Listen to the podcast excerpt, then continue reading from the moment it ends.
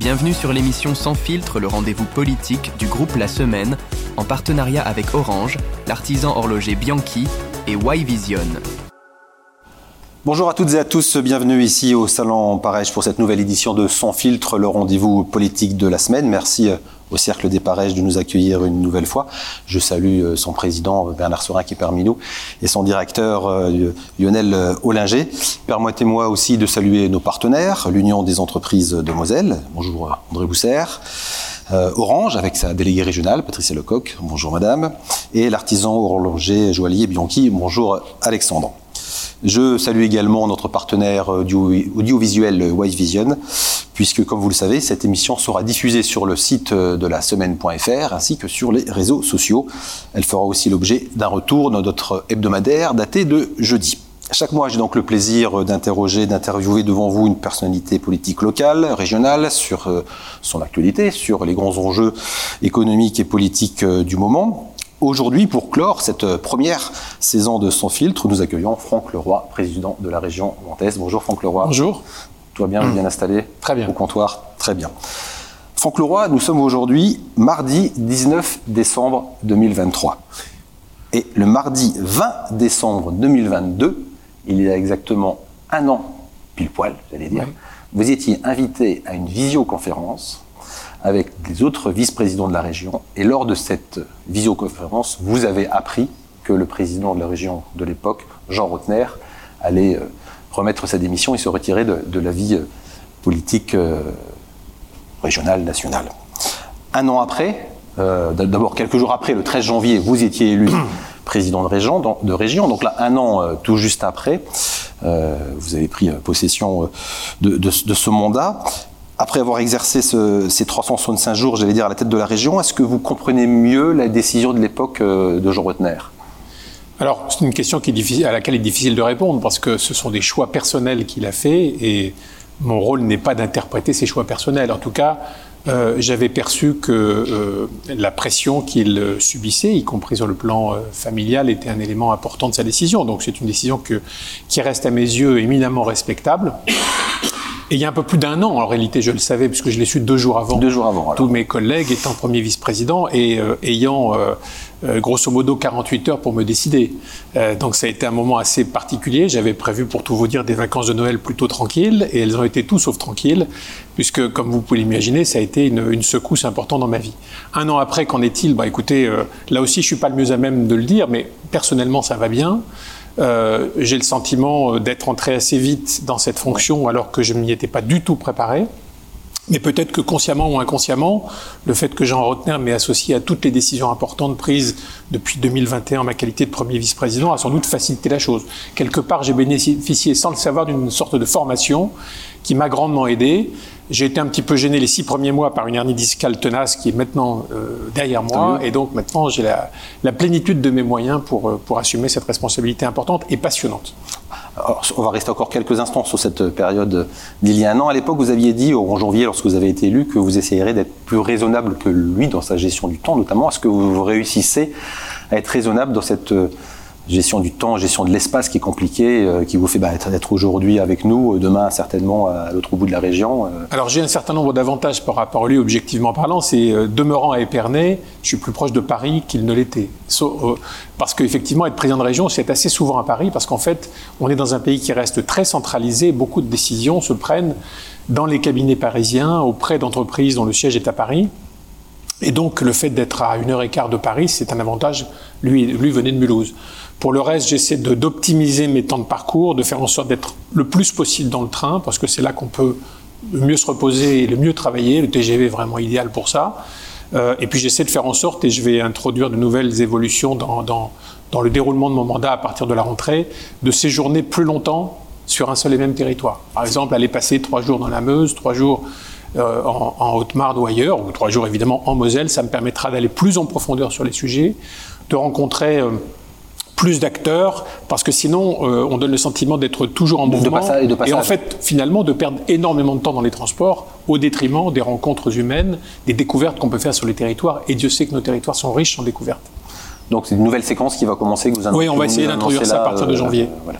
Donc est-ce que ça va être ça maintenant? Alors je prends une expression qu'on entend dans, les, couloirs de, de la région, la, la, la Leroy Touch essayer d'imprimer cette, cette marque-là. Je ne suis pas à l'origine de cette marque, je ne sais pas si elle est déposée, mais en tout cas, c'est, c'est Christophe Sougereau qui a lancé cette idée.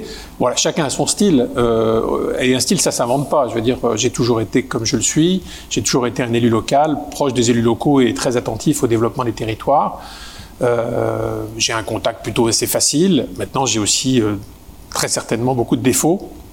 Mais encore une fois, je ne peux pas me placer pour en parler. Je pense qu'il faut plutôt interroger celles et ceux qui me côtoient au quotidien. Et puis on va vous interroger aujourd'hui aussi pour voir, euh, non pas faire le, bilan, il ne sera pas exhaustif, on ne peut pas en 45 minutes, euh, une heure faire le bilan euh, d'un an de manière exhaustive, on va aborder quand même quelques, quelques têtes de chapitre, j'allais dire, et on va commencer par, par la mobilité. la mobilité parce qu'évidemment c'est une des compétences fortes de, la région et parce qu'on a un peu d'actualité quand même sur le, sur le sujet. Vendredi, le ministre des Transports Clément Beaune est, venu ici à Metz signer avec vous et avec... Euh, la préfète de région, le, contrat de plan est à région.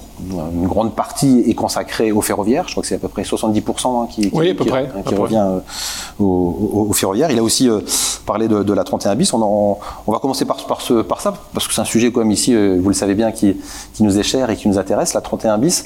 Donc ça y est, l'État a, donné sa, préférence, hein, contournement ouest de Thionville, en souterrain par, en dessous de, de Florange, concédé. Est-ce que euh, vous, vous nous rappelez si vous, c'est une solution euh, qui vous paraît euh, raisonnable, qui, vous satisfait? Oui, on avait déjà pris position sur le sujet. Ça nous satisfait pleinement parce que, un, c'est efficace. Deuxièmement, ça évite d'avoir trop de perturbations sur le plan écologique, puisque le tunnel version profonde va épargner en quelque sorte les nuisances d'une autoroute pour, pour les riverains de ce secteur. Et puis c'est une étape supplémentaire dans, le, dans la nécessité de développer cet axe. Je m'étonne d'ailleurs que le, Rassemblement national vote contre euh, ce genre de décisions qui ont pour objectif de désengorger la Lorraine dans son ensemble, et notamment ce couloir de circulation intense qui est entre Metz et Luxembourg, autour de Thionville. Donc c'est une avancée euh, euh, incontestable. Nous avions forcément quelques craintes parce que le ministre avait annoncé que tous les projets autoroutiers en cours ne verraient pas, le jour. Mmh. En l'occurrence, on est dans la bonne pile et c'est extrêmement important c'est une avancée pour, pour la Lorraine et pour la Moselle en particulier. Il y en aura d'autres, puisque euh, notre objectif à nous, c'est bien de travailler sur nos deux jambes, c'est-à-dire d'une part le ferroviaire et d'autre part le, routier, en l'occurrence l'autoroutier. Pourquoi? Parce que l'intensité du trafic vers le Luxembourg démontre qu'un seul mode de transport ne serait pas suffisamment efficace, que nous devons avancer évidemment tant sur le plan ferroviaire avec une montée progressive de la capacité d'emport de manière à, permettre à toutes celles et ceux qui veulent utiliser le train d'aller au Luxembourg ou de revenir du Luxembourg le plus simplement possible, mais en même temps de travailler sur l'aspect autoroutier, ce que contestent les Verts de notre Assemblée, alors que de toute évidence, euh, aujourd'hui, la grande majorité du trafic est routière, ça restera le cas demain. Dans notre contrat de plan État-région, on n'oublie pas les routes. Vous pouvez comprendre aussi cet argument des Verts qui peut être aussi celui de la population, dire bah là, on parle énormément évidemment de transition énergétique, de décarbonation de, de, l'économie. Pour autant, voilà, on, construit une autoroute sur laquelle, dans un premier temps en tout cas, il y aura évidemment des, des véhicules qui mais, mais la route, la route peut être écologique. Euh, c'est euh, c'est la pratique de la route qui peut ne pas l'être. C'est-à-dire que si effectivement on continue d'avoir dans toutes les voitures une seule personne, ce qu'on appelle l'autosolisme, c'est pas une bonne pratique sur le plan euh, euh, climatique, sur le plan des, gaz à effet de serre. En revanche, si on a une voie dédiée au covoiturage ou au bus à haut niveau de service, ça change tout. Parce que d'abord, euh, en ayant plus de monde par voiture, on diminue le nombre de voitures, donc on améliore l'empreinte carbone. Et demain, si on adopte la formule du bus à haut niveau de service, qui est rapide, qui est collectif, qui est extrêmement performant, là pour le coup, on change la donne. Donc quand on parle de route, on ne parle pas forcément de mettre plus de voitures sur les routes, mais des véhicules plus adaptés aux contraintes climatiques. Justement, la 31 bis, ce, ce, tronçon, ce nouveau tronçon devra accueillir justement ces nouveaux modes de, transport, voilà, favoriser le covoiturage. L'avenir, l'avenir, c'est euh, la multimodalité dans les transports. C'est évidemment les transports décarbonés, mais c'est aussi des usages nouveaux de la route qu'il nous faut développer. Ça peut être en milieu rural le covoiturage, ça peut être euh, des formules de transport à la demande euh, souvent bien, euh, bien adaptées au territoire, quelle que soit leur taille. Ça peut être demain effectivement des cars express ou des bus à haut niveau de service. Ça peut être aussi toutes ces, toutes ces pratiques nouvelles autour des mobilités actives qui font que ça fonctionne dans les pays qui nous entourent Et curieusement, ça fonctionne pas chez nous, probablement parce qu'on a une approche un peu erronée du sujet. J'ai eu l'occasion, il, y a, il y a deux mois maintenant, d'aller avec une trentaine de représentants d'agglomération, voir le, le modèle de transport alternatif en Belgique. Tout le monde était scotché par le niveau de performance de ce service, par le bien-être et par les gains en termes de pouvoir d'achat. La différence, Je pense que quoi, la question des transports, elle est aujourd'hui centrale. C'est quoi la, la recette euh, belge que vous avez euh, En l'occurrence, c'est des villes un peu de la taille de Metz, euh, mais je sais que Metz fait beaucoup d'efforts autour des mobilités actives, et je salue euh, François Gordidier qui est présent ici, qui font qu'aujourd'hui, en Belgique, sur des villes qui ont les mêmes contraintes, alors peut-être un peu plus plates que, euh, Metz, mais qui ont une part de transport par le vélo entre 30 et 35% Là où Strasbourg, qui est leader en France, est à arriver aux 17%. Où là, une ville comme Nice, qui est beaucoup plus au sud, donc a priori avec des conditions climatiques, est à 2%. Donc euh, la décarbonation de nos transports, c'est bien entendu les grandes liaisons, la 31 et 31 bis en font partie, mais c'est aussi, en termes de performance, la circulation dans les villes et dans les métropoles. De ce point de vue, les services express métropolitains tels qu'ils se dessinent, euh, le, le choix des mobilités euh, alternatives à travers des mobilités actives, vélo, marche à pied, etc., c'est extrêmement performant sur le plan environnemental. Et il en ressort, et je vous invite euh, à, à y aller, un bien-être du côté des habitants absolument incroyable, une tranquillité, une qualité de l'air une meilleure santé des habitants qui font qu'on arrive à cocher à peu près toutes les cases. Alors c'est pas adaptable partout, il faut faire preuve de beaucoup de pragmatisme, mais je pense qu'il faut offrir véritablement une batterie de solutions pour relever ce défi climatique et en même temps ce défi qui est un dé- défi d'aménagement du territoire. Quand on voit aujourd'hui que les territoires ruraux se plaignent à juste titre de manquer de solutions de transport et se sentent donc isolés par rapport au On reste. va de la revenir sur les, les territoires ruraux. Juste pour revenir sur la, sur la 31 bis, euh, la maîtrise d'ouvrage est celle de, de l'État. Est-ce qu'à un moment donné, euh, il pourrait y avoir un passage de relais et que la région euh, prenne, euh, prenne la maîtrise d'ouvrage du, du- projet ou, euh, Alors c'est pas c'est pas prévu. L'État a enclenché sa procédure. Il faut être très attentif que qu'un éventuel changement de relais, comme vous l'évoquez, pourrait être de nature à fragiliser les procédures euh, administratives en cours. Donc, à mon avis, la concession sera faite par l'État et c'est sans doute plus sain et plus euh, plus sûr juridiquement parlant, parce qu'il ne faudrait pas qu'évidemment quelqu'un vienne casser euh, cette, cette procédure qui est très attendue par ses résultats par, euh, par l'ensemble des, des Mosellans. Mais, euh, mais j'allais dire, peu importe que ce soit l'État ou la région qui soit à la- à l'initiative de la concession, pourvu que ce projet se fasse. Je dis ça parce que la région va, va- va prendre en main la, la- la 31. Enfin, voilà. Alors la région va prendre en main un certain nombre d'axes, dont la Dont la 31, 31. euh, 31 bis au sud également de, de, de Metz, euh, l'autoroute, enfin la route nationale 4 et RN 44. Pourquoi? Parce qu'on sait très bien qu'aujourd'hui, on attend euh, vainement des investissements massifs depuis des années, pour ne pas dire depuis des décennies. Il se trouve que la loi climat et résilience nous donne l'opportunité euh, d'opter pour la mise à disposition de ces routes nationales au bénéfice de la région, non pas pour regarder les voitures passer, mais pour euh, engager un travail de modernisation de cet axe. Et la levée possible de l'écotaxe nous donne cette possibilité. Il faut savoir qu'on est dans une région tout à fait particulière, qui ne ressemble à aucune autre, puisqu'on a 750 km de frontières, et tous les pays qui nous bordent, la Belgique, le Luxembourg, l'Allemagne et la Suisse, pratiquent l'écotaxe. Alors, plus c'est un péage pour le péage, un péage pour les poids lourds, Pour les poids lourds. uniquement pour les poids lourds, Euh, en fonction du degré de pollution de ces poids lourds, de la motorisation de ces poids lourds. C'est c'est une pratique qui est unanimement saluée en dehors de nos frontières, qui a été très contestée en France il y a une dizaine d'années, grosso modo. La contestation venant de Bretagne, qui s'estimait pas euh, Ouais. euh, dans la même situation géographique que d'autres régions, ce qui était assez juste. Le Parlement avait opté quasiment à l'unanimité pour cette réforme, qui a été euh, les malheureusement bonnets, abandonnée. voilà, bonnets rouges, hein, c'est ça euh, Les bonnets rouges Les bonnets sous, sous François Hollande. et, et notre intérêt à nous, c'est clairement d'opter pour cette solution, parce que, un, c'est la solution pour nous permettre d'accélérer la modernisation de cet axe. Chaque particulier, chaque professionnel aujourd'hui perd un temps fou sur l'axe A31, compte tenu des embouteillages permanents qu'il y a. Si demain on modernise cet axe, on y ajoute une, voie supplémentaire, on libère du temps pour tout le monde et on améliore le confort, la sécurité euh, des usagers, notamment ceux qui covoitureront ou ceux qui demain utiliseront des bus à haut niveau de service. Euh, le, le deuxième avantage que, que j'y vois, c'est que, étant donné qu'une grande part du trafic poids lourd qui passe sur cet axe est un trafic étranger, la réalité, c'est que c'est es- principalement, pour ne pas dire essentiellement dans certains secteurs, des poids lourds étrangers qui vont payer cette taxe. Donc ça veut dire que nos infrastructures de communication vont être modernisées par une contribution payée parfois sur certains tronçons à 70 ou 80% par des poids lourds étrangers.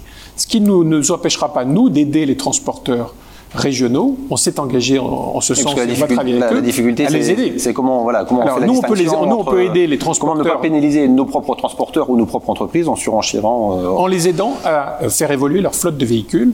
Et puisque nous avons euh, les aides économiques à notre disposition, nous allons pouvoir mettre en place des aides qui vont permettre à nos transporteurs d'être aidés à chaque fois qu'ils vont évoluer vers des modes de transport plus vertueux, en l'occurrence des changements de motorisation, et plus le degré de pollution des véhicules sera faible, plus la charge de l'écotaxe sera faible.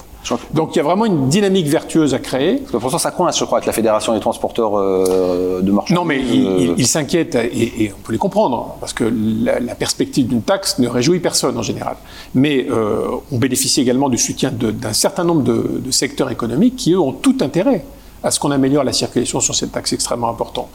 Euh, accidentogène sur la RN4 et RN44, c'est l'un des axes les plus dangereux de France, et puis les pertes de temps sur la 31. Donc euh, notre intérêt collectivement, c'est d'y aller, et en même temps de soulager euh, les transporteurs régionaux en indiquant, aide à l'appui, qu'à chaque fois qu'ils changeront, qu'ils feront évoluer leur flotte de camions, on pourra les accompagner dans ce travail de, verdissement de la flotte qui leur permettra de payer moins de taxes et, et pour lequel ils seront aidés par la région. Alors, à quand les premiers investissements sur, de la région sur la 31 et à quand l'écotaxe alors, euh, l'écotaxe, elle pourra, enfin, le, transfert, la, mise à disposition sera effective au 1er janvier 2025, c'est-à-dire dans un an, un an et 13 mois exactement. Et euh, nous allons euh, très vite commencer à étudier les secteurs qui vont faire l'objet de travaux. Et parallèlement, nous mettrons en place euh, le dispositif de l'écotaxe, qui ne ressemble plus à ce qu'il a été il y a, il 10 ans avec ces portiques qu'on aperçoit encore. Euh, tout se fait maintenant par géolocalisation des camions, euh, donc très précis. Et donc, il y a grosso modo deux ans et demi, trois ans de mise en œuvre. Donc, ça veut dire que début de l'écotaxe autour de 2028, fin 2027-2028, à quelques mois près, je ne suis pas capable de vous dire exactement la date aujourd'hui. Encore un mot sur le routier, après on passera au, ferroviaire. Donc on a parlé de la 31 bis qui concerne le, nord euh, de l'infrastructure. Concernant euh, ce qui se passe au sud, de, au sud de Metz et même sur la traversée euh, de Metz, pour l'instant rien n'est acté, rien n'est programmé. On sait que ça coince aussi de, ce côté-là. Est-ce que, alors, est-ce que ça va être la priorité des, travaux Tout cela fera partie des réflexions qu'on devra avoir avec l'ensemble des acteurs locaux, départementaux pour euh, programmer les travaux sur cet axe. Hein. Cet axe, il va jusqu'à jusqu'à Toul, euh, mmh. potentiellement. Euh, pour programmer les travaux. On a estimé que les, les recettes de l'éco-taxe ou de redevance pourraient nous permettre de faire jusqu'à un milliard de travaux. Donc un milliard, ça fait quelques kilomètres. sur évidemment l'axe nord-sud, mais également sur l'axe est-ouest que j'évoquais tout à l'heure. Donc à nous maintenant d'engager ce travail, parce que certains tronçons sont plus critiques que d'autres pour faire en sorte que on retrouve davantage de fluidité sur cet axe, qui est encore une fois un axe essentiel pour la Lorraine et pour le Grand Est. Passons au volet euh, ferroviaire, parce que c'était justement ce pourquoi notamment était venu euh, le, ministre euh, des Transports. donc on parle énormément du service express régional métropolitain, le fameux, enfin on appelait ça avant le RER e métropolitain, maintenant c'est donc le SERM, c'est comme ça? Oui, service express régionaux métropolitain. Pourquoi service C'est parce que derrière la notion de service, il y a aussi il y a la multimodalité, c'est-à-dire que des, des, CERM, il en existe un à Strasbourg, on parle toujours de la dimension ferroviaire, mais c'est aussi des cars express, c'est aussi des articulations avec euh, les mobilités actives, c'est aussi du transport à la demande potentiellement, et c'est donc bien l'articulation d'un système de services de transport autour d'une métropole, en l'occurrence une métropole un peu particulière, puisque euh, l'axe Metz-Luxembourg, c'est en fait une succession d'agglomérations extrêmement importantes, avec par une intensité des transports très forte. Donc c'est vraiment un, un CERM très particulier. J'ajoute également qu'on a un partenaire de l'autre côté de la frontière qui s'appelle Luxembourg, qui finance avec nous un certain nombre d'investissements. Et donc, on, on, sera très certainement sur une catégorie de, de, services express régionaux métropolitains un peu particulière par rapport à ce qui a pu exister à Strasbourg ou ce qui se fera ailleurs. Donc l'enjeu est important enfin, en termes d'objectifs. Hein, je crois que c'est de passer de 9000 passagers euh, au quotidien à 22 000. Oui. Euh, alors à l'horizon de plusieurs phases. En plusieurs phases, hein, ça va se faire d'ici à 2030, donc c'est mm. pas, tout de suite. Euh, Est-ce que vous pouvez nous rappeler quand même les, les principales phases et les principaux, peut-être, euh, oui, ce qui, va arriver, ce qui va arriver le plus vite et ce qui va nous permettre d'améliorer au plus vite le quotidien Alors comment fait-on pour passer effectivement à, à, 22 000 passagers? C'est premièrement plus de trains des trains plus longs, donc des quais plus longs, et les travaux des quais sont en cours et sont achevés mmh. sur certaines gares. Euh, une capacité euh, donc par train euh, supérieure avec des trains à deux, étages qui, qui, vont arriver à partir de 2024, avec des trains qui sont en capacité de se succéder aux heures de pointe toutes les 7 minutes, ce qui veut dire des systèmes de régulation du transport très performants. Ça coûte énormément d'argent, c'est pas visible pour les usagers, mais croyez-moi, euh, les normes RTMS, euh, normes européennes, euh, sont exigées ce genre de choses. Ça veut dire évidemment revoir toute la signalisation des trains, sachant qu'entre ces trains qui se succéderont aux heures de pointe toutes les 7 minutes passeront des TGV ou des trains de fret. Hein, donc on a vraiment une intensité de transport sur cette ligne qui est sans doute unique en Europe. D'où la difficulté de la tâche. Ça veut dire aussi un centre de maintenance à Montigny-les-Metz ici, euh, euh que nous, dans lequel nous avons été avec euh, François Grandidier cet été.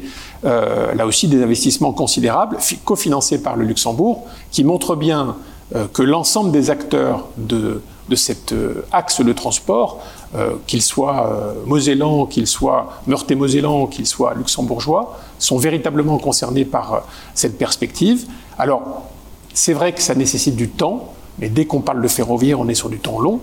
Mais en même temps, il est important de pouvoir, à travers un contrat de plan État-région, montrer le cap que nous mmh. voulons suivre, parce que ça rassure euh, les acteurs, les investisseurs, euh, euh, quels qu'ils soient, différents niveaux de collectivité, et puis les industriels, puisque c'est aussi du travail, comme pour les routes, du travail pour les entreprises de travaux publics de nos territoires.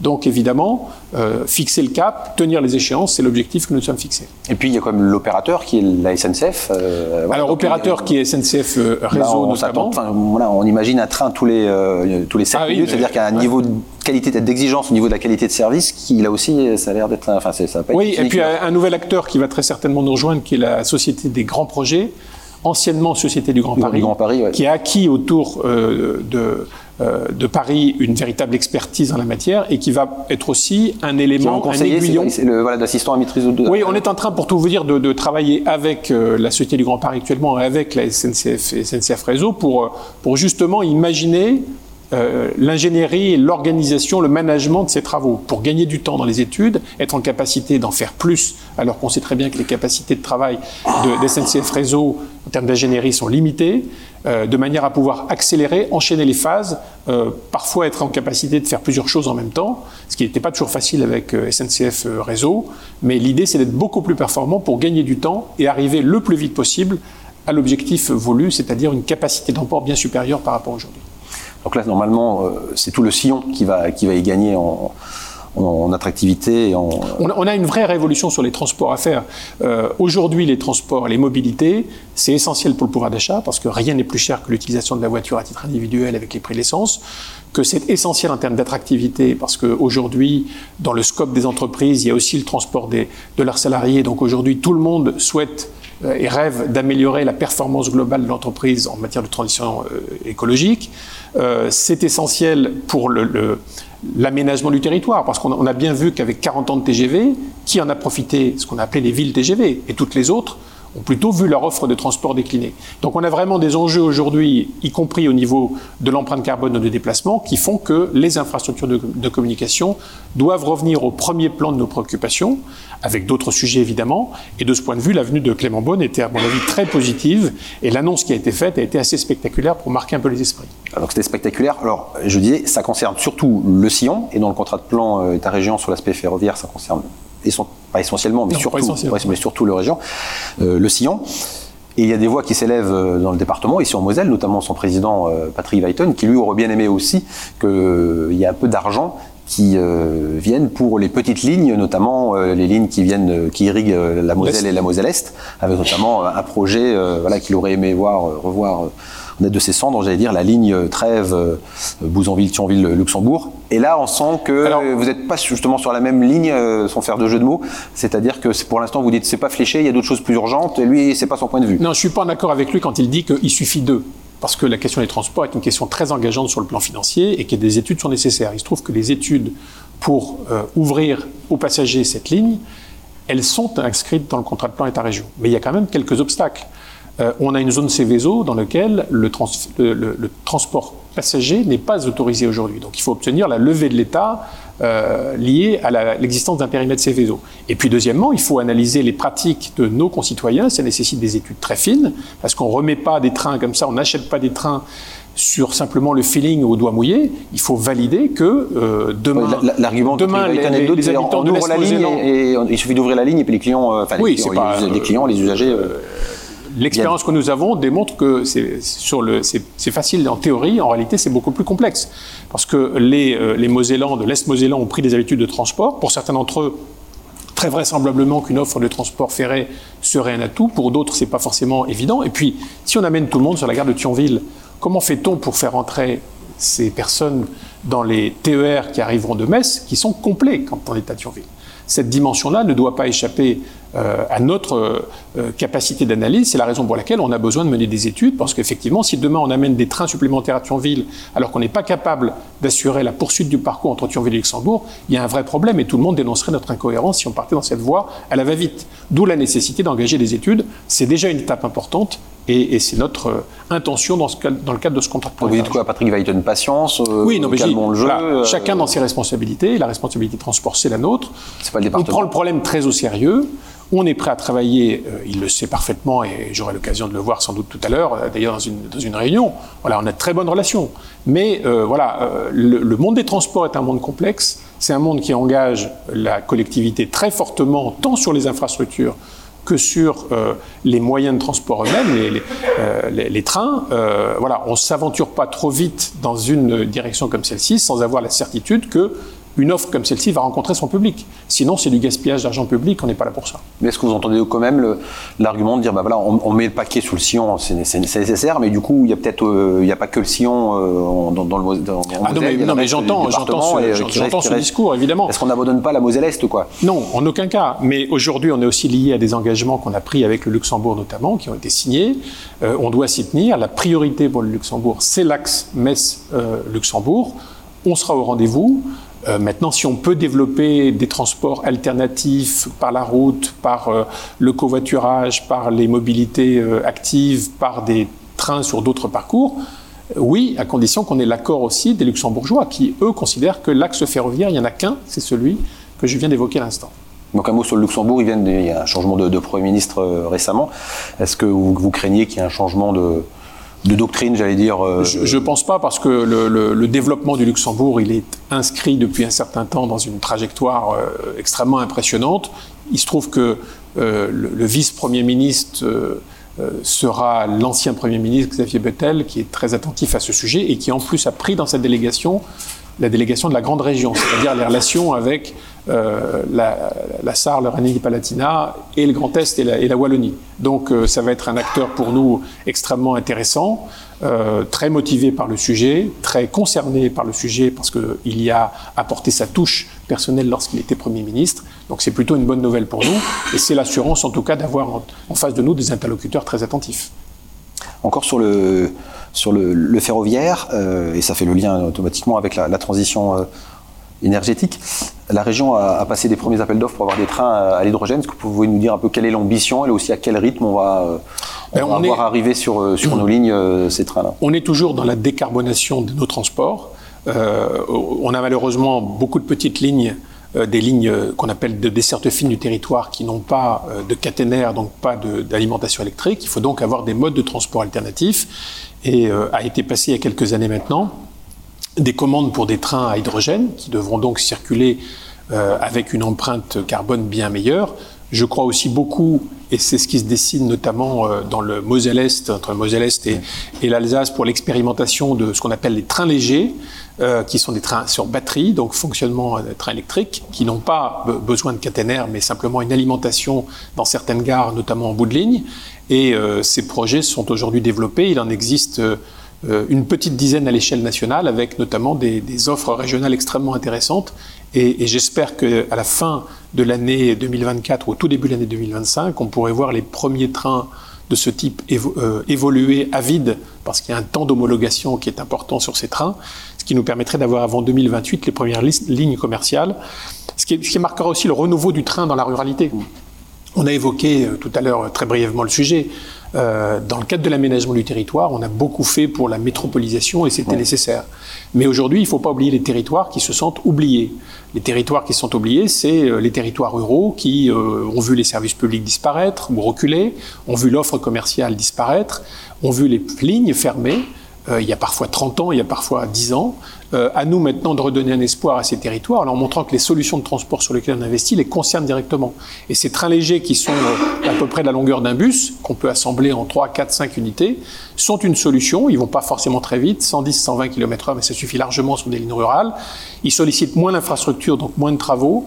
Euh, ils sont propres parce que l'empreinte, euh, carbone en fonctionnement est, nulle et euh, les coûts d'exploitation sont très inférieurs à ce qu'étaient ceux des trains précédemment. Donc c'est à travers ce message des trains du futur un espoir qu'on donne à la ruralité et on sera au rendez-vous dans la région Grand Est. Et ils sont, ils sont exploités par la SNCF toujours Alors ils sont, non pour l'instant ils ne sont pas exploités, ils sont en cours de... ils seront exploités par la SNCF. En, cours de conception.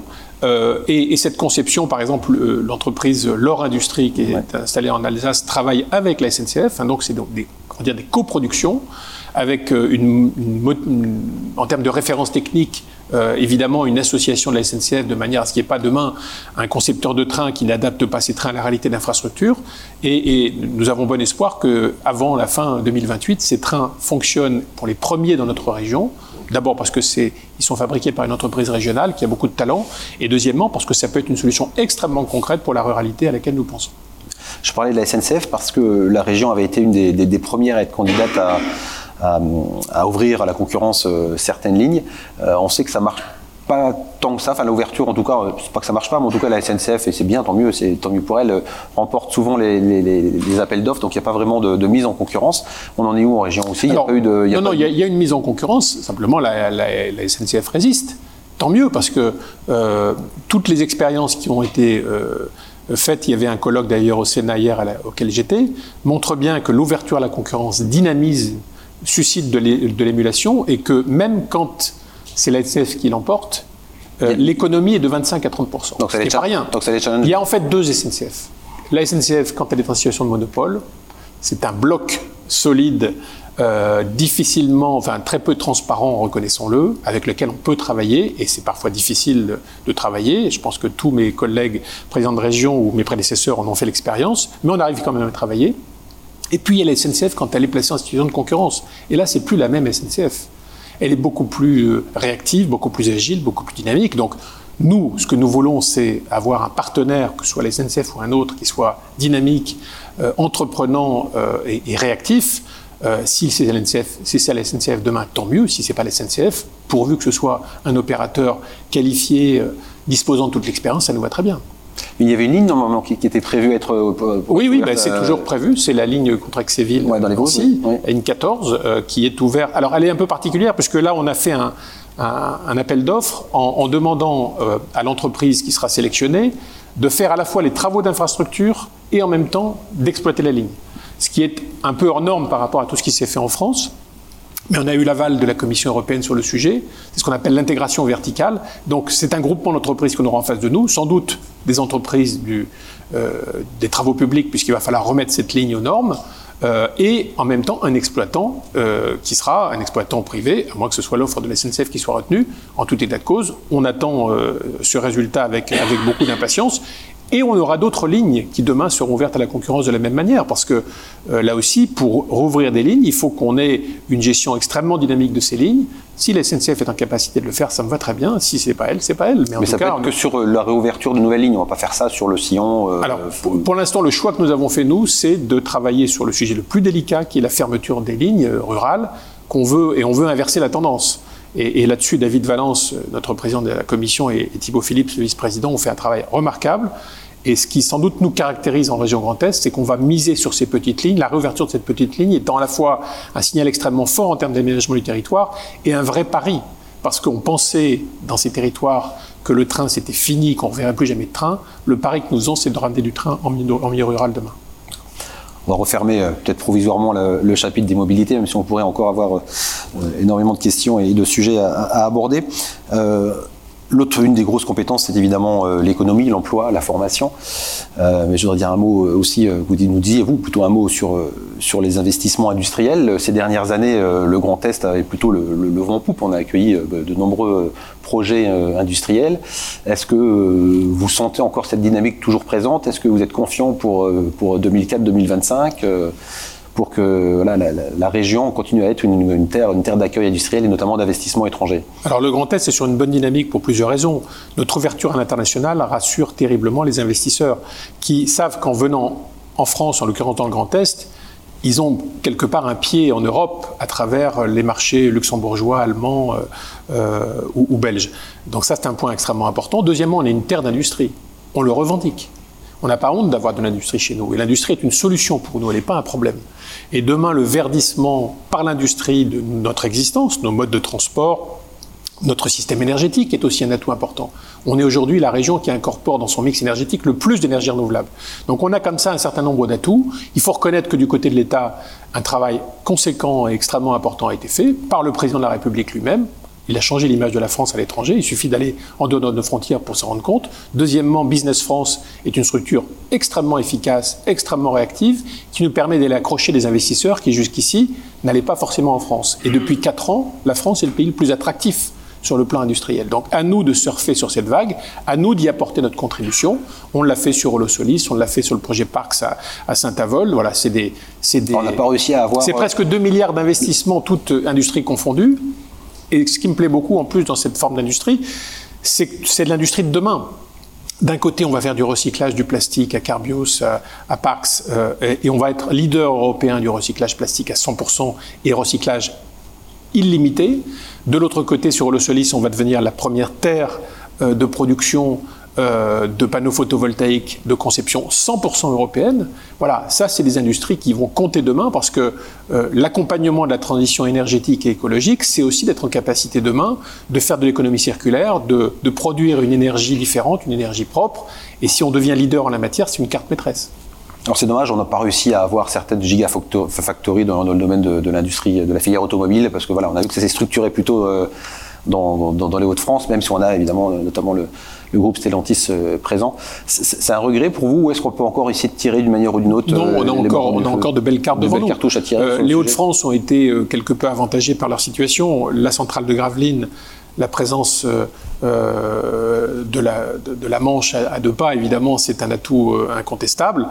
maintenant, si la batterie, et le président de la République l'avait annoncé, sera plutôt l'apanage des Hauts-de-France, euh, la question de l'hydrogène pourrait très bien être une question propre à l'Est de la France, le président l'a d'ailleurs annoncé, et on, a, euh, on travaille actuellement sur, euh, sur des gisements extrêmement prometteurs d'hydrogène blanc dans notre région qui devraient aussi un peu changer la donne, nous permettre d'être à la fois sur le parcours de l'hydrogénoduc européen qui partira du sud de l'Europe et qui remontera vers l'Allemagne et qui nécessairement traversera notre région, d'être en capacité aussi de produire de l'hydrogène vert dans notre territoire. On a des atouts pour ça incontestables. D'être en capacité aussi demain d'extraire et de produire de l'hydrogène blanc, ce qui devrait très certainement faire de, l'hydrogène une des cartes maîtresses du Grand Est dans les années qui viennent. C'est important parce que notre système énergétique devra se passer, on le sait, des produits d'origine pétrolière ou fossile, euh, et donc euh, il faut trouver des énergies alternatives, mais ça vaut également sur d'autres sujets. Je pense à la bioéconomie demain. La bioéconomie, c'est quoi? C'est de faire en sorte que demain, la, matière, la biomasse, donc les, dérivés de l'agriculture, soient en capacité, par la chimie verte, par les produits biosourcés, de remplacer des produits aujourd'hui d'origine pétrolière. Ça, ce sont des atouts qui sont euh, liés à la force de notre agriculture et c'est un ensemble de solutions qui vont nous permettre progressivement de décarboner nos existences. Autre sujet, et je suis désolé, on, ne fait peut-être que survoler certains, sujets, mais, mais leur tourne. Euh, l'emploi, la formation, donc on sait que voilà, on n'est pas proche du taux de plein emploi, mais on, a l'impression en tout cas que la France vit en plein emploi avec ces difficultés de, recrutement que connaissent tous les, tous les, dirigeants d'entreprise. Euh, la région s'active fortement euh, sur le sujet, mais qu'est-ce qu'elle peut faire de plus? C'est quoi euh, les ambitions sur 2024-2025 pour aider encore un peu plus les, les, entreprises à trouver, à trouver le, alors, je pense les, les talents dont ils ont besoin Alors, je pense qu'il faut qu'on travaille d'abord avec les filières professionnelles. deuxièmement, les jeunes d'aujourd'hui ont changé. Euh, on s'en est aperçu au lendemain du Covid, mais on sent que les attitudes changent. Beaucoup de jeunes souhaitent donner un sens à leur vie à travers leur travail. C'est la raison pour laquelle ils boudent certaines entreprises trop associées euh, au monde de l'énergie euh, fossile et aujourd'hui vont vers d'autres carrières. Donc à nous de les attirer, à nous de de leur montrer et d'offrir de nouvelles filières de formation dans le domaine des énergies renouvelables, dans le domaine du nucléaire, qui est amené à connaître un renouveau et qui est une énergie bas carbone. Donc euh, il faut absolument travailler dans cette direction-là. Il faut aussi travailler, à mon sens, dès la troisième, euh, qui est la période cruciale en termes d'orientation. on se rend compte aujourd'hui, quand on analyse la jeunesse d'aujourd'hui, que pour beaucoup de jeunes, notamment issus de milieux modestes, ils connaissent en tout et pour tout 8 à 10 métiers. Et je pense que le stage de troisième doit devenir euh, un moment clé dans la vie de ces jeunes. C'est le moment où on doit ouvrir le champ des possibles et leur faire découvrir des métiers nouveaux. L'industrie a des atouts formidables à, faire connaître en la matière. C'est une industrie qui paye bien. Le pouvoir d'achat est supérieur dans l'industrie dans les métiers des services et qui va participer demain à cette grande aventure qui est la construction d'un monde décarboné. Et euh, voilà, il y a peut-être des messages à passer, il y a les fédérations professionnelles à mobiliser, il y a des employeurs à mobiliser. J'en ai un dans mon territoire que je cite souvent, Axon Cable, une société qui euh, est présente dans le câble, y compris dans le cœur artificiel ou sur le petit véhicule qui circule sur, Mars, aujourd'hui. Quand on voit cette entreprise qui est capable d'attirer euh, quatre classes de collège pendant une semaine avec les professeurs de l'entreprise, de les faire rêver sur toutes les avancées industrielles, et ben derrière, ils sèment des graines et euh, à la sortie du bac, ces jeunes-là, ils viennent naturellement vers cette entreprise parce qu'on les a fait rêver sur l'industrie.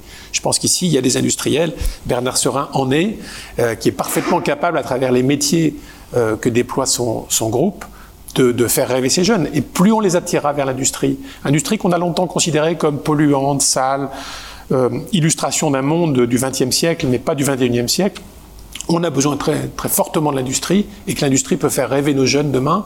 Et via l'industrie, ces jeunes peuvent apporter leur pierre à l'édifice de la construction d'un monde décarboné. C'est l'un des enjeux majeurs que nous avons. Donc il y a un travail gigantesque à faire. Et puis il y a développé des, des cartes régionales de formation, des schémas régionaux de formation qui vont faire évoluer pas mal de formations. Reconnaissons qu'aujourd'hui, on a des formations qui conduisent majoritairement les jeunes vers le chômage. Est-ce que c'est encore entendable? Est-ce qu'on ne doit pas travailler avec le monde, des, professionnel à l'échelle des bassins d'emploi pour transformer certaines des formations, pour en inventer de nouvelles, de manière à garantir un avenir professionnel à nos jeunes? Les entreprises en ont besoin, la jeunesse aussi. Donc vous parliez d'enseignement, d'éducation, d'éducation nationale. Gabriel, Attal, le, ministre de l'Éducation nationale, a, présenté euh, la semaine dernière, il y a quelques jours, euh, une nouvelle ambition, son, nouveau projet. Qu'est-ce que vous en pensez, notamment, alors, à vous peut-être sur l'uniforme à l'école, où vous avez peut-être votre, votre, votre euh, position à, partager, mais sur les, sur les autres thèmes qui sont notamment bah, de, voilà, de, rendre plus compliqué peut-être le redoublement, de accepter d'avoir une moindre réussite au brevet euh, ou au bac. Euh, certains jugent ça euh, nécessaire, d'autres jugent ça un retour en arrière, ringard. quelle est votre position? Je pense qu'il faut être pragmatique et à la fois inventif et pragmatique. je pense qu'il faut tenter des expériences nouvelles dans l'éducation nationale parce que je ne crois pas aux structures centralisées où tout vient d'en haut et s'impose à tout le monde. On a des territoires différents, on a des jeunes qui ont des aspirations différentes et tout ce qui pourra créer de la nouveauté. Euh, on voit que le monde de, l'intelligence artificielle arrive. Le, monde de l'éducation ne peut pas être totalement insensible à ce qui est en train de se passer. Donc il va falloir, euh, à mon avis, faire de, l'éducation nationale un lieu d'expérimentation. Et, j'approuve totalement euh, Gabriel Attal dans sa volonté d'être plus exigeant en termes de formation et de résultats. Pourquoi? Parce que on est dans un monde de plus en plus complexe. La compétitivité se jouera beaucoup sur les savoirs, sur les connaissances, sur les aptitudes mentales et intellectuelles de nos jeunes, et que euh, la, stratégie qui a consisté à une époque à considérer qu'on devait amener tout le monde au baccalauréat sans tenir compte du niveau réel du baccalauréat qui a, souvent fait, euh, souvent, souvent baissé par rapport aux générations précédentes, a, certes permis d'ouvrir euh, notre jeunesse à l'enseignement supérieur, et c'était nécessaire, mais en même temps, cette baisse du niveau, elle inquiète. Les classements PISA sont là pour le démontrer. On a besoin aujourd'hui de retrouver le niveau de l'excellence, parce que la compétitivité internationale de la France se jouera beaucoup sur les savoirs et sur les capacités de notre jeunesse. Donc euh, voilà, euh, je trouve que c'est un bon ministre de l'Éducation nationale, en tout cas ses débuts sont réussis.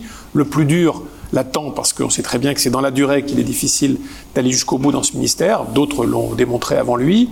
Je pense qu'il a beaucoup de qualités en la matière, que ce mélange de pragmatisme et d'exigence euh, est probablement un cocktail intéressant, en tout cas tout ce qui pourrait être dans le sens d'une plus grande exigence en termes d'éducation. Vous voyez, à l'échelle d'une région comme la nôtre, quand on a décidé de, mettre à disposition de chaque jeune un ordinateur, je trouve qu'on a fait un grand pas euh, dans la familiarisation et la vulgarisation au bon sens du terme de l'informatique, parce que c'est un outil, un langage que les jeunes doivent maîtriser. Quand on a mis à, à la rentrée dernière l'accès à l'internat à un euro, on a ouvert le champ des possibles. Je pense qu'il faudra encore aller plus loin dans les années qui viennent pour faire en sorte que tous les jeunes comprennent que l'éducation, c'est une chance.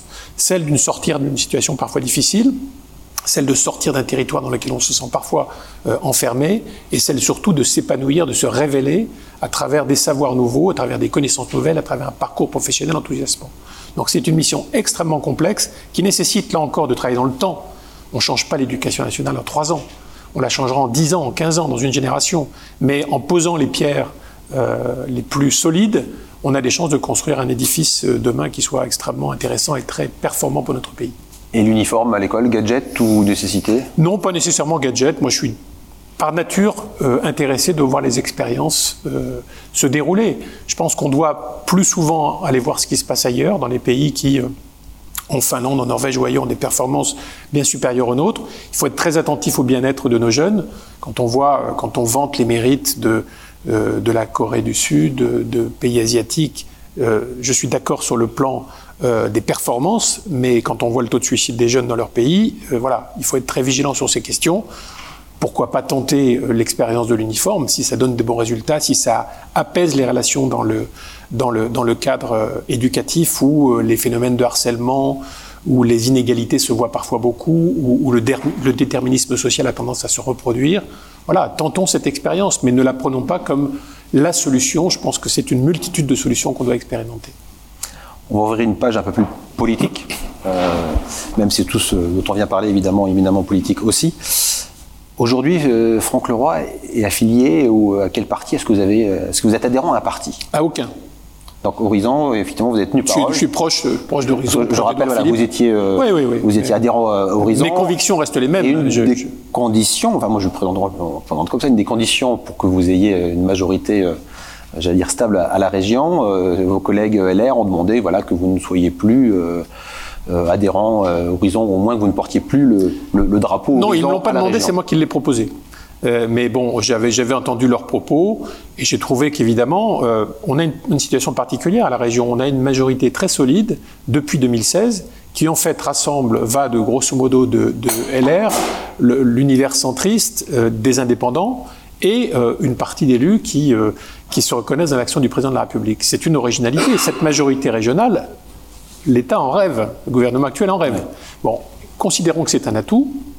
Mais ça nécessite qu'on ait beaucoup de dialogue entre nous. Et je dois dire que l'atmosphère qui reste dans notre majorité est intéressante et même très positive. Et, et vous l'avez sans doute vu, que euh, des élus d'opposition, lors du vote du budget vendredi, ont voté avec nous, tout en affirmant qu'ils ne souhaitaient pas euh, forcément être dans la majorité. Euh, voilà, Christophe Chauzereau, voilà, il été très clair, disant de, macroniste. Voilà, on ne souhaite pas forcément être dans la majorité, mais en tout cas, on reconnaît que le travail que vous faites est un bon travail. Donc c'est plutôt encourageant. On voit plutôt, par ces temps qui courent, les majorités se rétrécir. La nôtre, elle est plutôt confortée par, par le fait que des, des groupes d'opposition, finalement, nous encouragent à poursuivre dans la même voie.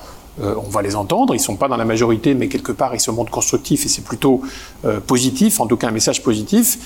À nous de tracer notre route, à nous euh, d'avancer, parce que je crois que le meilleur moyen de lutter contre les extrêmes, c'est d'être efficace dans l'action qu'on mène. Les, maires, les, présidents de, de métropole le démontrent un peu partout.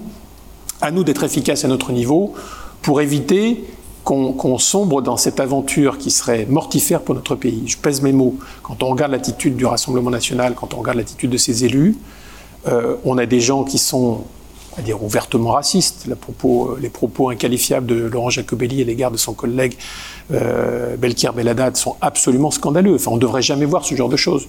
Euh, ça, ça traduit la réalité. Et puis, face au problème, regardez à l'échelle européenne, ils sont associés à l'AFD, qui est le parti néo-nazi. Est-ce que franchement, on souhaite en France être dirigé par un pays qui est l'allié des néo-nazis allemands? Enfin, ça, paraît, ça paraît lointain, mais c'est ce qui peut potentiellement arriver demain. Et puis sur la plupart des, des sujets de société, sur la plupart des sujets économiques, on n'a strictement aucune proposition du Rassemblement national qui surfe simplement sur le malheur des gens, sur euh, l'inquiétude des gens, cette inquiétude, on doit l'entendre, mais, la démagogie, c'est par définition dire aux gens ce qu'ils ont envie d'entendre, ça n'est pas prendre ses responsabilités.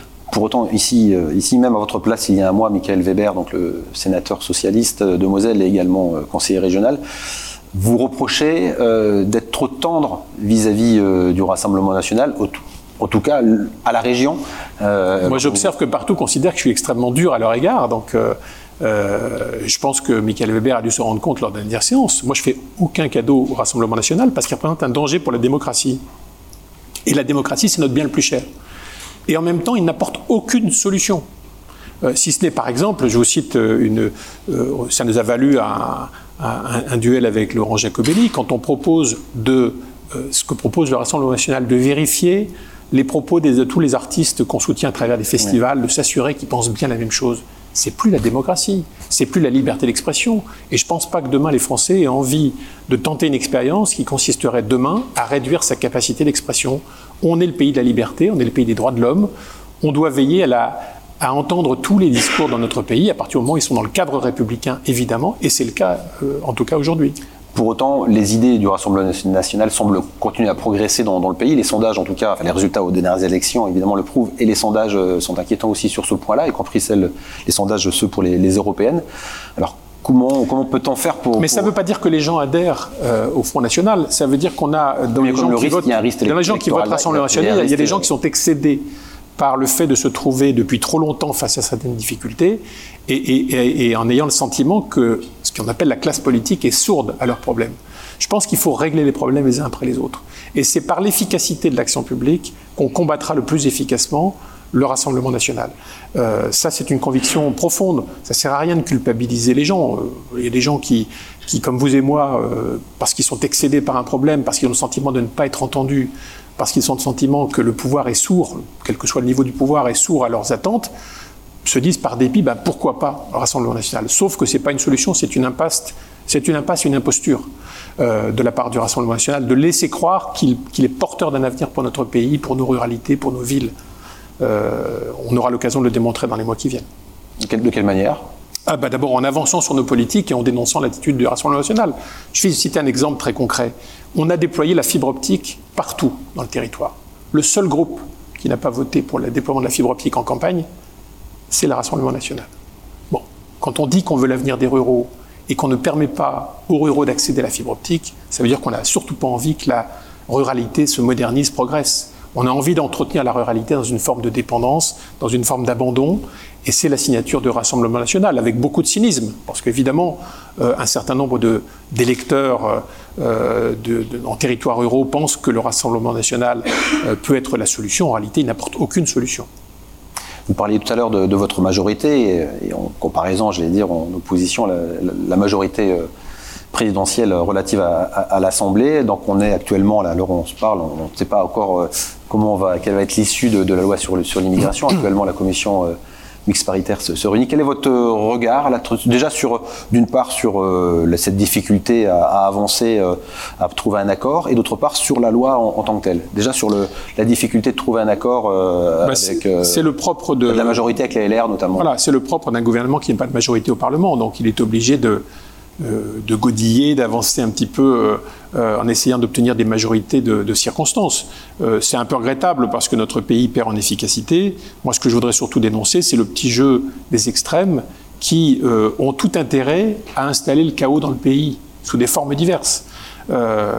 L'extrême gauche l'a démontré en étant en appui de toutes les initiatives qui ont pu justifier l'inqualifiable. Ce qui s'est passé au Proche-Orient le 7 octobre dernier qui n'a pas été dénoncé par l'extrême gauche, c'est gravissime, parce que ça va euh, dresser une partie des Français contre les autres.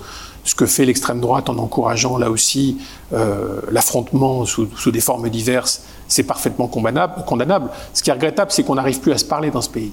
En tout cas, au niveau national, on a le sentiment que chacun joue sa carte personnelle, chacun espère tirer bénéfice d'une situation conflictuelle, et au, bout du compte, notre pays n'avance pas au rythme auquel il devrait avancer. On n'a pas cette difficulté-là dans nos régions, quelles que soient nos régions, qu'elles soient gérées par la gauche, par la droite, par le centre, on a des majorités solides et ça nous permet d'avancer. Et chaque région avance avec ses atouts, avec ses politiques, ce qui montre bien qu'il y a de la diversité en France et qu'il faut peut-être imaginer une, une pratique du pouvoir plus décentralisée, euh, où on teste de nouvelles politiques publiques dans telle ou telle région.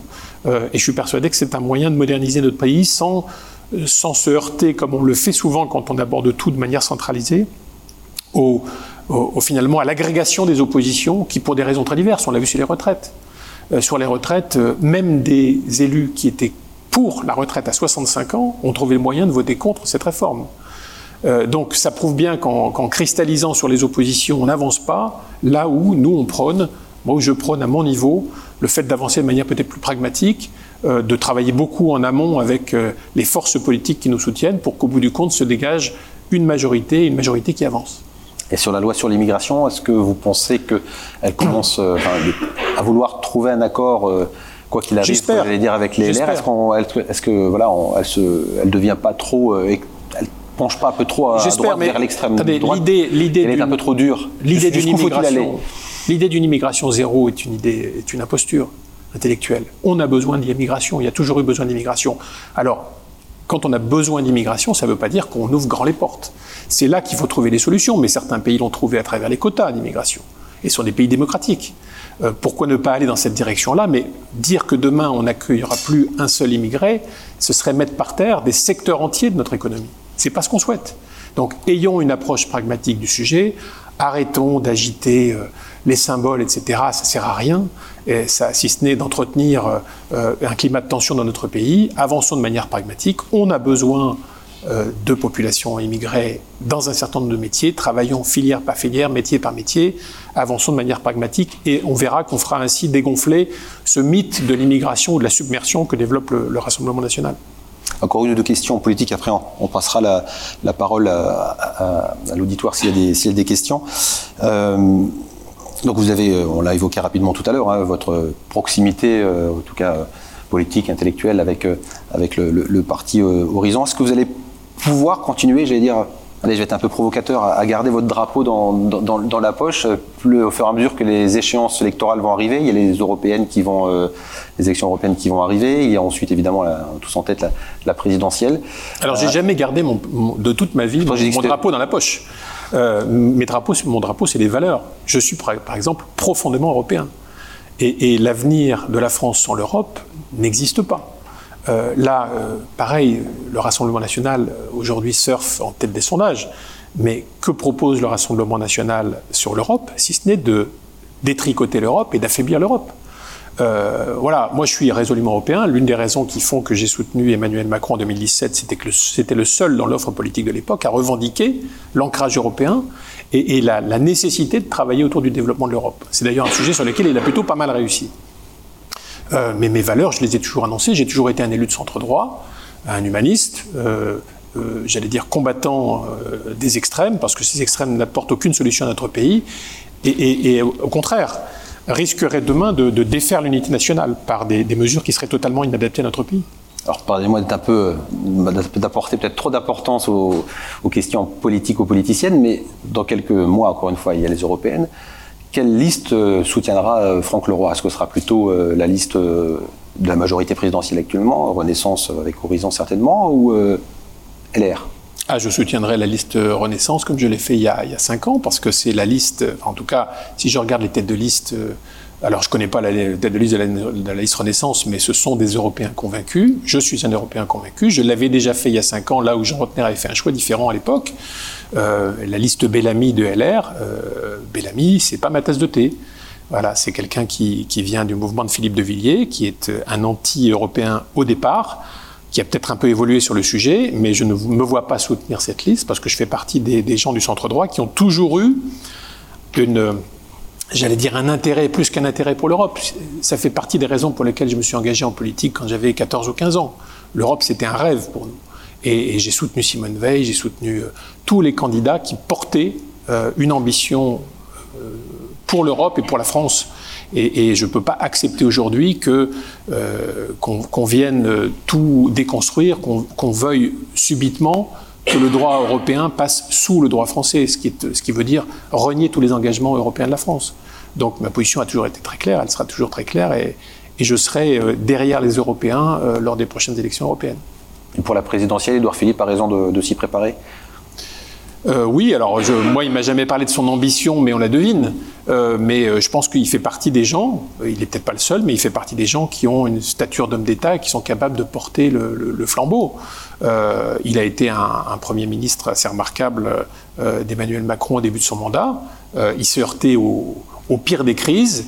C'est pourtant quelqu'un qui a, toujours su garder le cap et j'en veux pour preuve la popularité dont il est joué aujourd'hui, ce qui n'est pas non plus totalement anodin.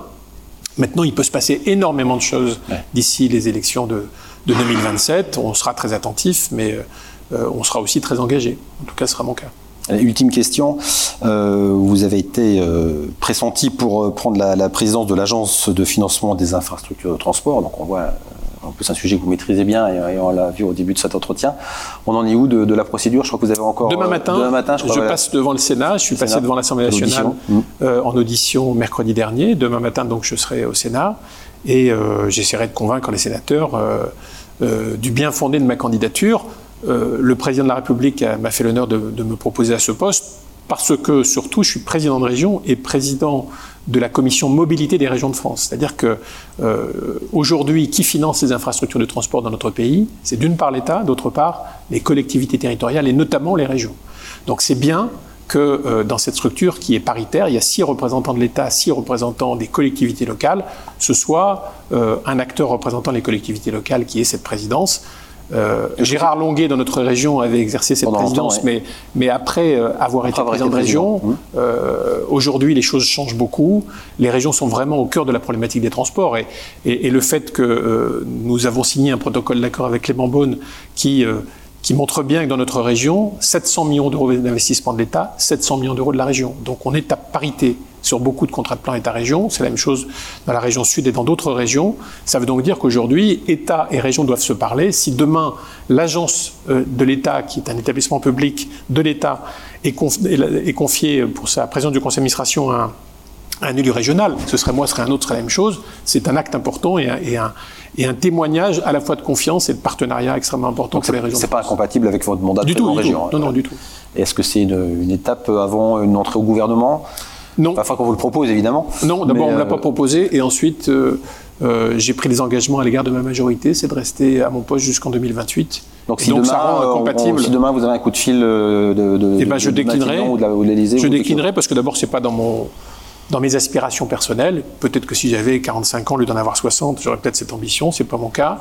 Et, et parce qu'il euh, y a un formidable travail à faire dans cette région qui a des atouts exceptionnels et qu'il faut absolument valoriser. Et, et, cette région a besoin d'une stabilité dans sa présidence. Donc, euh, si mes collègues le veulent bien, je resterai leur président jusqu'en 2028. Merci Franck Leroy. Voilà, on peut passer euh, à des questions euh, de la salle. Donc, il y a plusieurs bras qui se lèvent, ici, là et ensuite devant.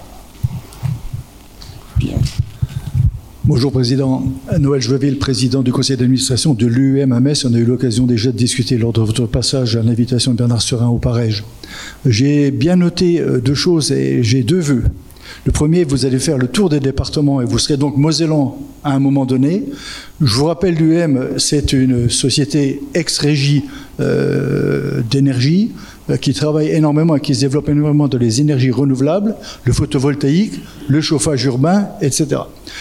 Je vous invite à l'UM lors de votre passage en Moselle pour euh, une visite et un déjeuner de travail pour que vous puissiez bien appréhender ce qu'est cette entreprise locale qui travaille au profit des territoires locaux et qui précisément répond aux attentes des élus et des populations sur le service de proximité.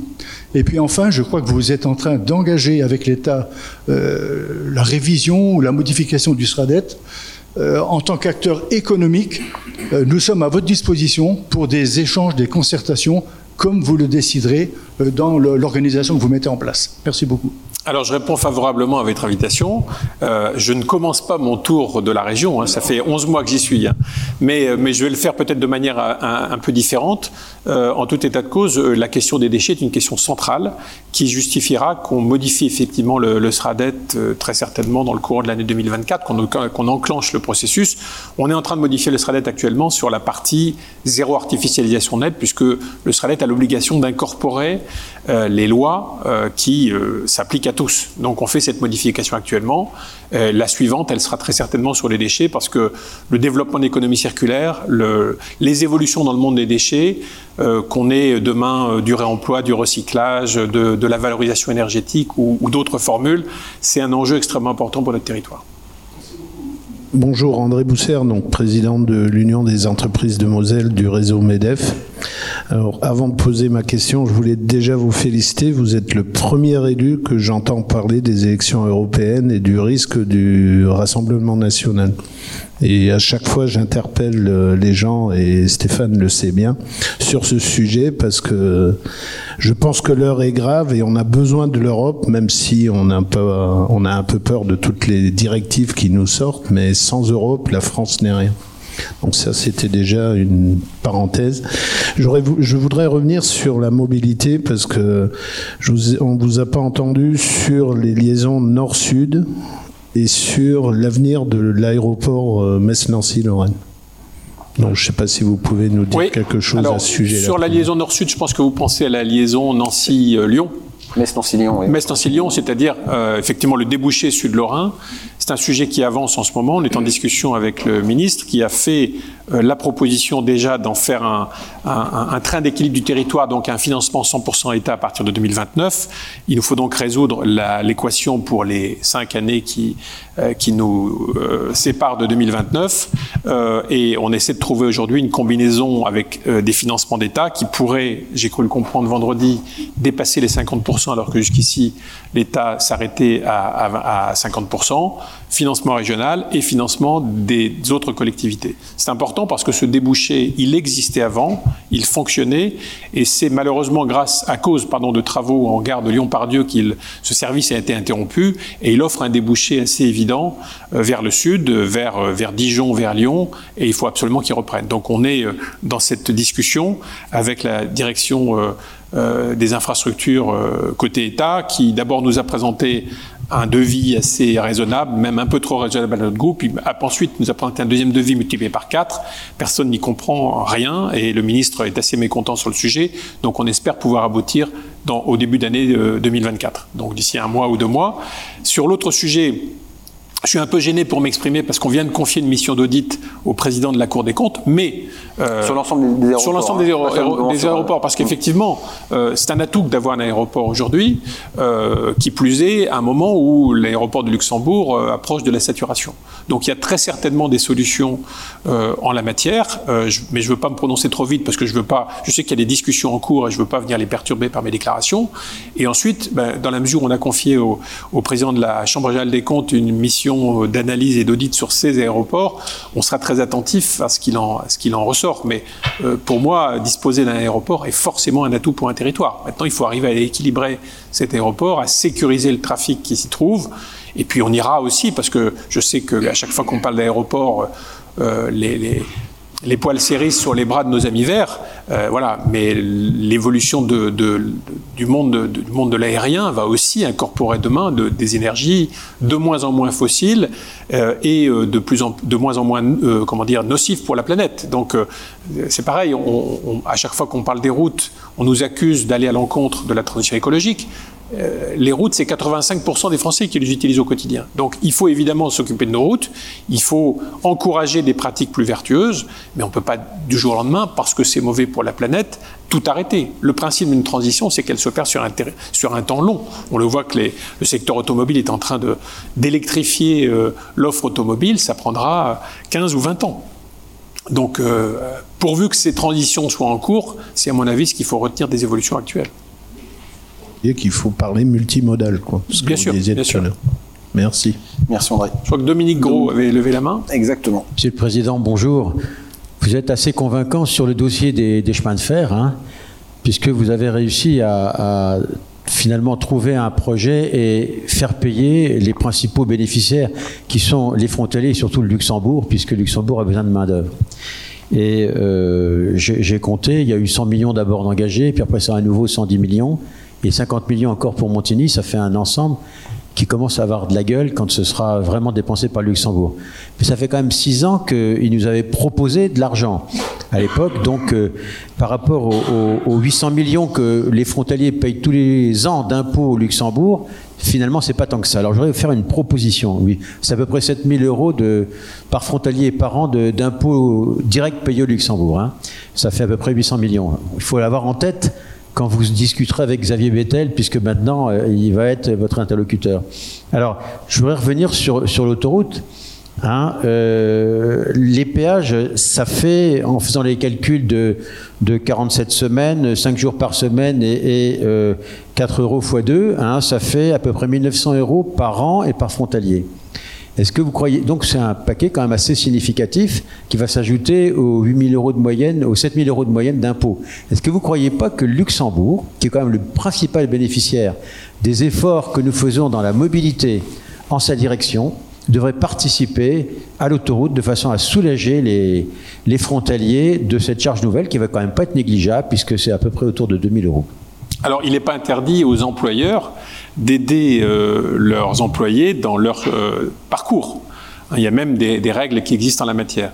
Mais euh, ça fait partie des discussions qu'on aura avec Xavier Bettel et, les responsables luxembourgeois. Je dois bientôt rencontrer le nouveau ministre des Transports en la matière.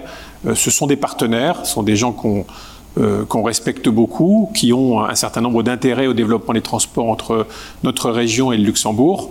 Euh, voilà, j'ai pas pour habitude de d'utiliser une émission euh, euh, pour interpeller le Luxembourg. Quand j'ai besoin de le faire, je le fais directement. ce que je souhaite privilégier, c'est une approche partenariale et constructive, c'est-à-dire qu'on progresse sur, cet horizon du développement du Luxembourg et du développement de nos territoires. Je pense que sur un certain nombre de sujets, on peut se retrouver. On peut co-investir sur les infrastructures de transport, on l'a démontré. On peut demain aussi, pourquoi pas, imaginer de co-investir sur des structures de formation parce qu'on sait très bien qu'aujourd'hui, quand on forme des infirmières euh, en Moselle, un certain nombre d'entre elles vont au Luxembourg. Je pense qu'il faut plutôt imaginer des dynamiques communes et des, démarches constructives plutôt que euh, des interpellations qui peuvent être certes être séduisantes sur le plan intellectuel, mais qui, euh, pourraient peut-être susciter des grincements qui seraient en tout état de cause contre-productifs. Donc je privilégie toujours le pragmatisme, c'est un peu ma signature. Et, jusqu'ici, ça m'a plutôt pas mal réussi. Donc, euh, j'ai l'intention de persister dans cette voie, mais c'est une idée que je retiens, en tout cas, euh, qui n'est pas inintéressante. Merci pour euh, tout cet échange et encore bravo pour l'investissement que vous, menez en termes de mobilité, pour la mobilité sur cette région. Mais je voudrais quand même revenir sur l'axe ferroviaire Metz-Lyon en insistant sur une petite chose quand même, c'est la durée du trajet. C'est-à-dire que s'il n'y a pas d'investissements qui sont faits euh, significativement sur, le, sur la voie, et, si on a un train qui reste entre 4 et 5 heures entre Metz et Lyon, malheureusement, j'ai peur que le succès soit pas au rendez-vous et que ça justifie finalement, ou que ça donne raison en tout cas à, ceux qui... Euh, donc je, je crois qu'il faut viser effectivement des investissements qui sont certainement lourds, mais et dans quelle échéance on peut les espérer pour rendre cette ligne attractive, à savoir avec une durée qui, qui devrait être entre 3 heures et 3h30. Alors, je souscris à 200% à vos propos, euh, parce qu'effectivement, si on met 5h30 ou 6h pour aller à Lyon, personne n'ira et passera par Paris. Bon. Mais euh, donc, il faut travailler sur cette, cette dimension, et, et, ça nous ramène à la discussion tout à l'heure, à savoir qu'on a en France pris un retard considérable sur nos infrastructures de transport. Au nom du tout TGV, on a oublié tout le reste. Tout le reste, c'est le, ferroviaire dans nos agglomérations. Tout le reste, c'est euh, ces lignes d'équilibre du territoire. On appelait ça les grandes lignes autrefois. Euh, tout le reste, c'est euh, les lignes de desserte, de, de desserte fine du territoire. Et aujourd'hui, on a devant nous un gigantesque effort à faire en matière d'investissement parce que si vous voulez avoir des transports qui demain séduisent nos concitoyens qui aujourd'hui sont dans leur voiture, euh, il faut qu'on ait un système de, des services performants et ces services performants passent par une infrastructure performante. Qui plus est, on a devant nous le, risque lié au réchauffement climatique, qui on le sait, est de nature à perturber nos systèmes de transport. La chaleur, les caténaires n'aiment pas trop et les rails non plus. Donc euh, il faut vraiment qu'on ait un investissement massif en, dizaines de milliards d'euros dans les années qui viennent sur nos infrastructures de communication pour remettre à niveau notre pays en la matière. L'Allemagne l'a fait, l'Italie l'a fait, est en train de le faire. Euh, voilà, à nous d'être au niveau de, cet enjeu. Et ça veut donc dire sur une liaison vers le sud, si on veut la pérenniser, si on veut qu'elle soit performante en temps, c'est qu'on ait des trains qui soient capables de rouler à une vitesse soutenue et pas euh, comme des tortillards. Sinon, euh, on n'aura personne dans le train. Donc vous avez totalement raison. Merci, ce sera donc le, mot de la fin. Merci Franck Leroy pour euh, votre participation à, Son Filtre, réalisé en partenariat avec l'Union des entreprises de Moselle, la Maison Bianchi et Orange. Nous vous donnons rendez-vous l'année prochaine et au nom de la semaine et de tous nos partenaires, je vous souhaite d'excellentes fêtes de fin d'année. À bientôt. Merci.